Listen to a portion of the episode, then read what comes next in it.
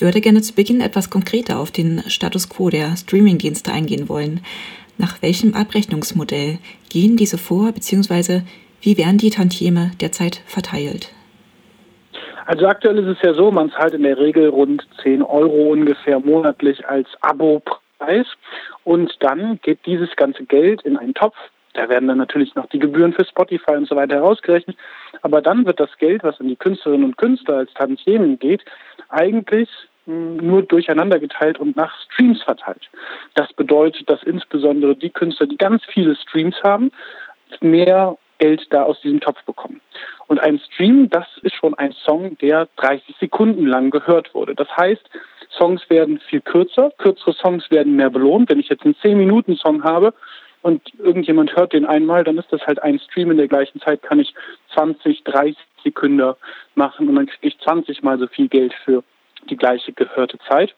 Und auf der anderen Seite ist es natürlich so, dass insbesondere die Künstlerinnen und Künstler, wo Dance-Hits dabei sind, wo die aktuellen Charts dabei sind, ähm, wo jüngeres Publikum mehr Zeit darauf investiert, äh, das rauf und runter zu hören, die viel besser bezahlt werden als diejenigen, die in der Nische sind. Und das ist ja eigentlich absurd. Wenn man früher eine Kassette oder eine CD gekauft hat, dann hat ja die Person, dessen Album man gekauft hat, der Künstler oder die Künstlerin halt dafür das Geld bekommen und nicht plötzlich jemand ganz anderes. Das ist aber gerade der Fall. Und ähm, heutzutage ist es halt nicht so, dass man mit seinen 10 Euro unbedingt die Künstler unterstützt, die man eigentlich hört, sondern die, die am meisten von allen ähm, Spotify-Hörern gehört werden. Genau, und das führt ja auch zu einer Situation eigentlich ähnlich wie bei der Verteilung von Wohlstand, wo sich eine enorme Schere entwickelt zwischen denen, die es nach ganz oben geschafft haben, also ohnehin schon am meisten verdienen, und jenen, die unten gehalten werden. Also ein perfides System der Gewinnoptimierung, das die Musiklandschaft ja auch nachhaltig verändert. Wie profitieren denn die Streaming-Anbieter Apple und Spotify von diesem aktuellen Geschäftsmodell? Das ist schwierig zu sagen. Um ehrlich zu sein, ist äh, das eigentlich gar nicht so deren, zu deren Vorteil. Es ist auch nicht zu deren Nachteil. Ähm, die großen Gewinner aus der ganzen Geschichte sind vor allen Dingen die großen Labels. Denn am Ende ist es so, die größten Künstlerinnen und Künstler, die stehen in der Regel unter Vertrag mit irgendeinem Major-Label und ähm, die profitieren davon, von diesem Verteilungsmechanismus am Ende am meisten. Man muss dazu sagen, von den 10 Euro, die man zahlt, kommen bei den Künstlerinnen und Künstlern direkt über diese Tantiemen eh nur 2 Euro an. Und um die Verteilung, wie diese 2 Euro verteilt werden, darum geht es eigentlich. Davon kommen 99 Prozent bei den großen Major-Label-Verträgen an und der Rest halt bei allen Künstlern äh, zusammen.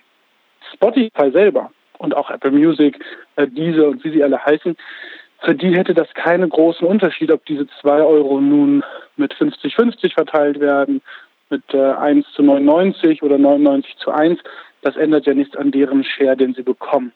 Ähm, aber am Endeffekt ist es auch so, oder das ist das, was wir auch annehmen, hm, es gibt eine sehr starke Kooperation oder eine sehr starke Verbindung zwischen den Streaming-Anbietern und den Major-Labels, weil die Streaming-Anbieter natürlich ein Interesse haben, dass die großen Künstler, die die viel gehört werden, eben auch auf der Plattform sind.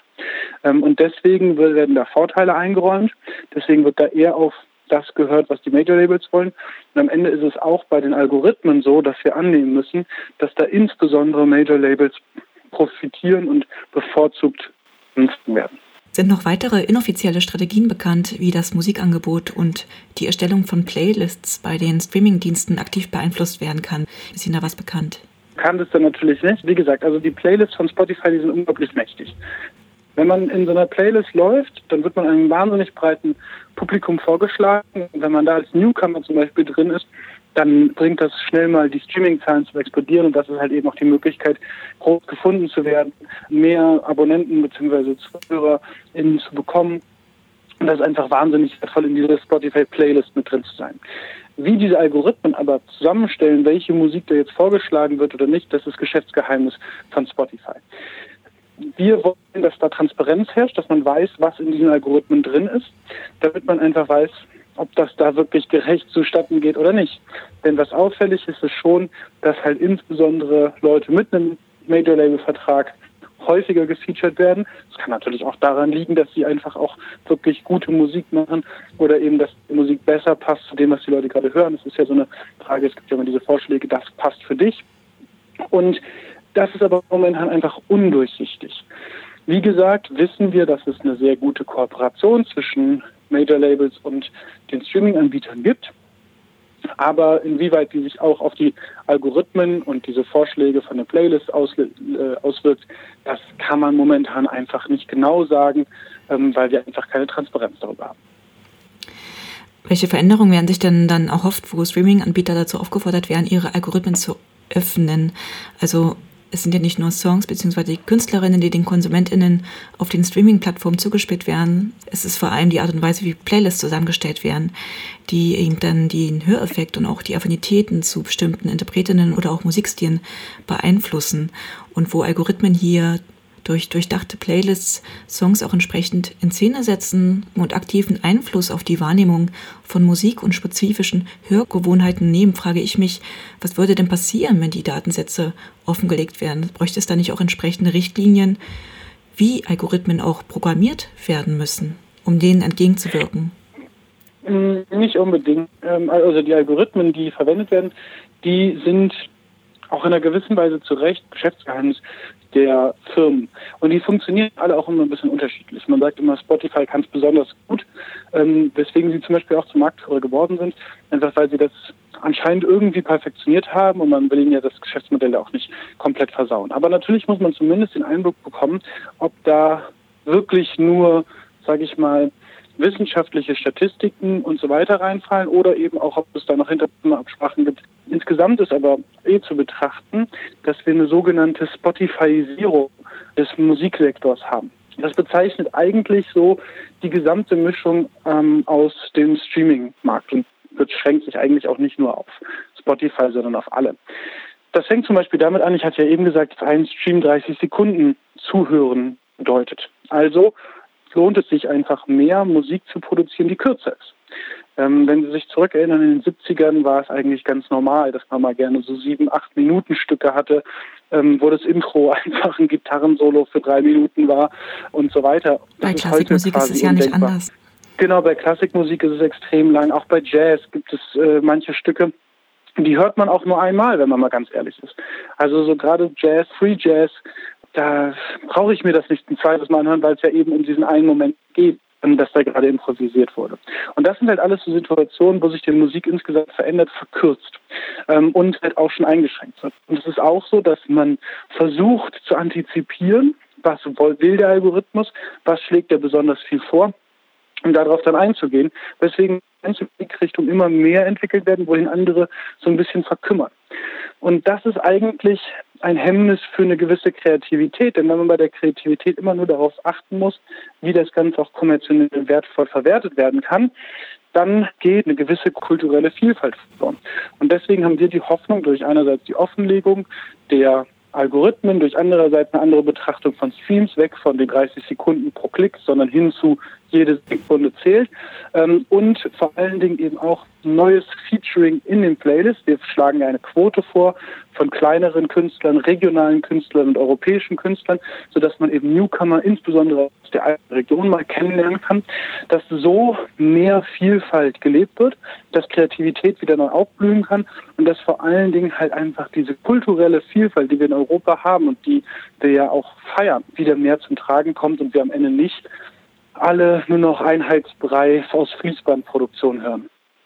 Das heißt, es geht gar nicht so sehr darum, das tatsächliche Abrechnungsmodell zu verändern, das sich ja eben, wie Sie es vorhin schon erklärt haben, daran bemisst an der absoluten Streamingzahl und nicht an der konkreten Streamingzahl, was eben dazu führt, dass wir halt unseren monatlichen Beitrag an den Streamingdienste nicht jene unterstützen, die wir persönlich am meisten hören, sondern die, die absolut gehört werden, also von allen HörerInnen am meisten gehört werden. Es geht also nicht darum, diese Form von Tantiemverteilung zu verändern durch die Reform, sondern es geht vor allem darum, Einfluss zu nehmen auf die Art und Weise, wie die Playlists erstellt und programmiert werden. Verstehe ich das richtig? Nein, nein, wir haben mehrere Ansätze. Also einerseits äh, geht es um, um die Playlists, andererseits geht es aber eben auch um die Bezahlung. Und bei der Bezahlung äh, oder bei der Abrechnung wollen wir halt, wegkommen von dem aktuellen Modell, weil es einfach nicht fair und nicht gerecht ist, hin zu einem ähm, quantitativ bewertenden Modell. Oder man kann auch sagen, ein Modell, bei dem der Zuhörer im Vordergrund steht und nicht der Musiker.